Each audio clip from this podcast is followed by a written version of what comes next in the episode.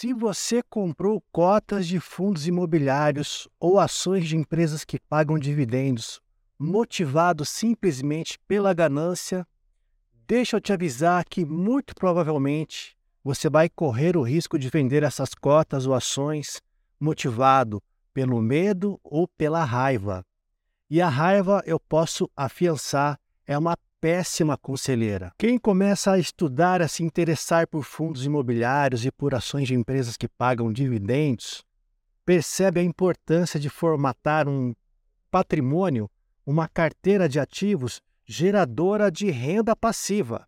A renda passiva é fundamental para a previdência no futuro do investidor. A renda passiva proveniente de fundos imobiliários e de ações de empresas que pagam dividendos, quando ela é reinvestida em mais compras de ativos geradores de renda passiva, ela ativa o poder dos juros compostos. Isso é importantíssimo, isso é maravilhoso, na verdade. Porém, a gente não deve focar nossos esforços apenas na renda passiva escolhendo fundos imobiliários que são campeões de renda passiva ou ações que pagam altíssimos dividendos. Até para isso, nós temos que agir com moderação.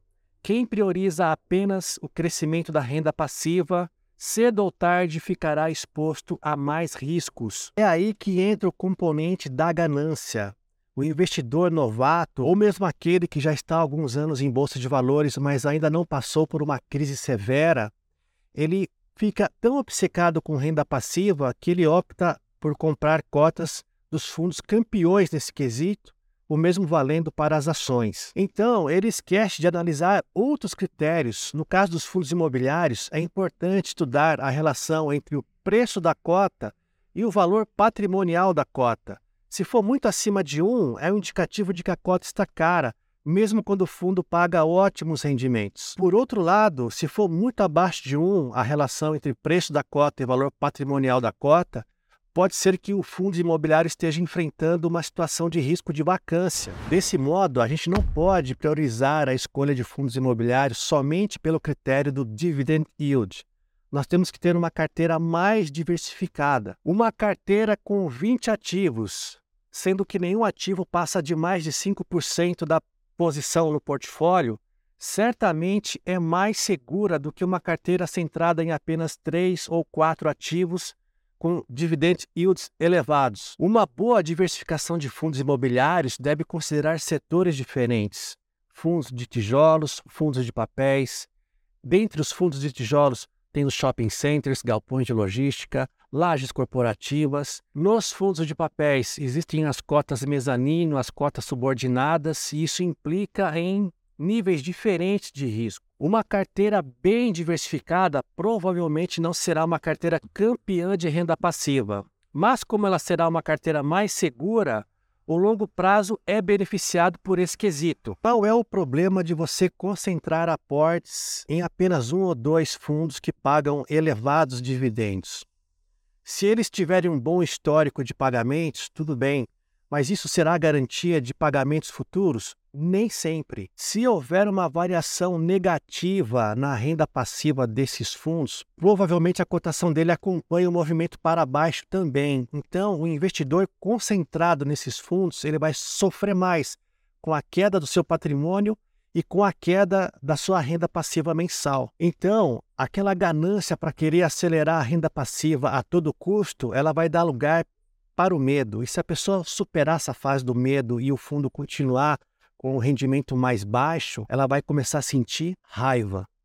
E a raiva, como eu já disse, ela é péssima conselheira. Você deveria adicionar fundos na sua carteira baseado em análise fundamentalista, não baseado em sentimento. E a venda de um fundo imobiliário deve ser baseada também em análise fundamentalista. Você tem que evitar o sentimento de medo e de raiva.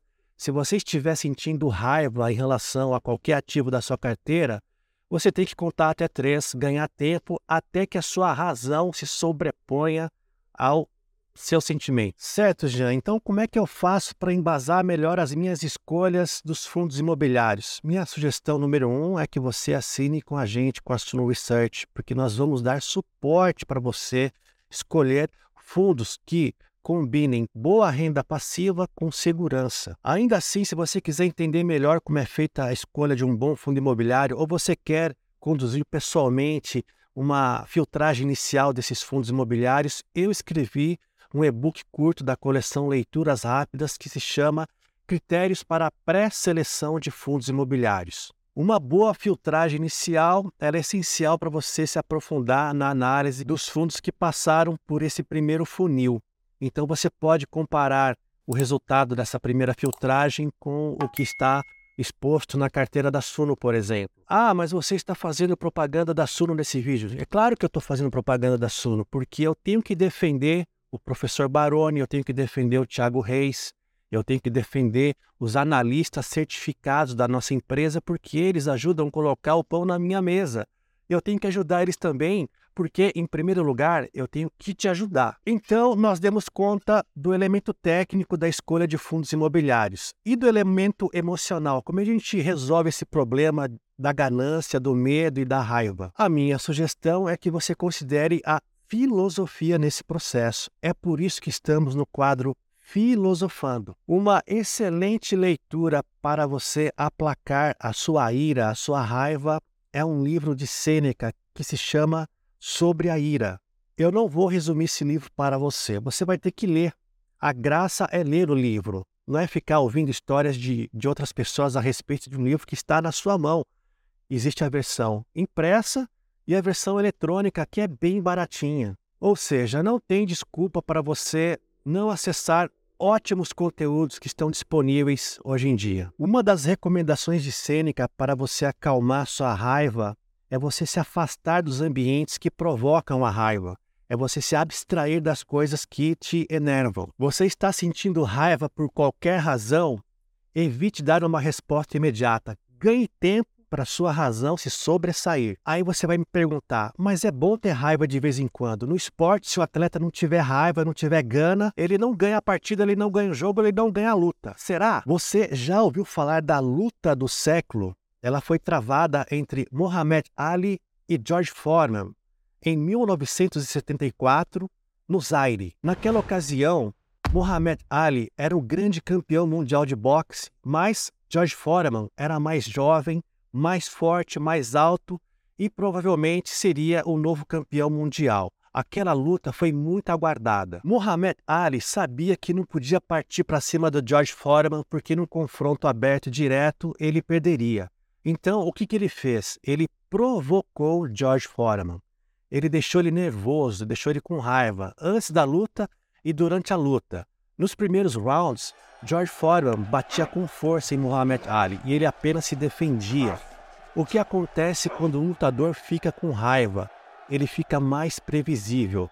E se ele fica mais previsível, é mais fácil se defender dele. E assim foi por vários rounds. O George Foreman tentando bater, nocautear o Muhammad Ali e o Muhammad Ali apenas se defendendo, indo para as cordas. E se a luta terminasse no último round, na contagem de pontos, George Foreman seria o campeão. Porém, lá pelo oitavo, nono assalto, vocês podem me corrigir se eu estiver errando nessa nesse detalhe, o Muhammad Ali resolveu acordar e encaixar uma série de golpes em George Foreman. Ele já estava exaurido e ele foi para o chão.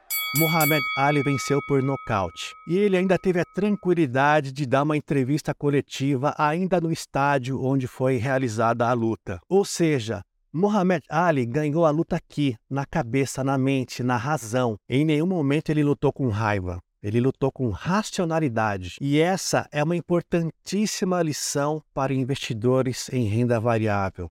Deixar a racionalidade se sobressair sobre as emoções.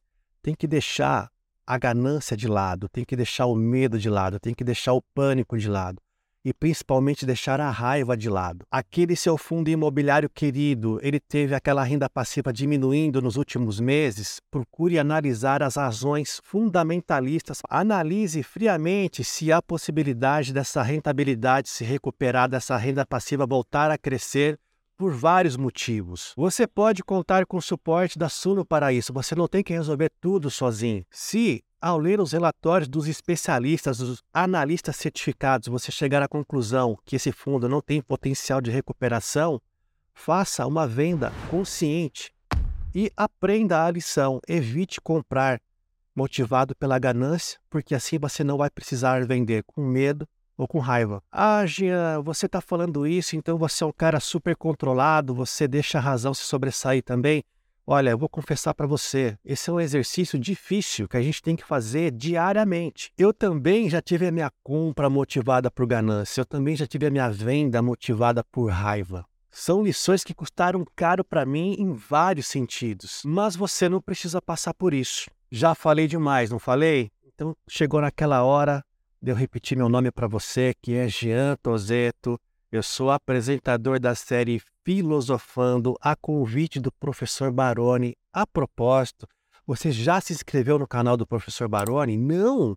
Faz esse favor para mim. Não esqueça de ativar as notificações. Deixe o seu comentário, deixe o seu like, o seu dislike e principalmente, se você sente que tem alguém precisando ouvir essa mensagem, compartilhe esse vídeo com essa pessoa porque você vai ajudar ela, você vai me ajudar ajudar ao Baroni, ajudar a toda uma comunidade de investidores. No mais, um grande abraço e até a próxima!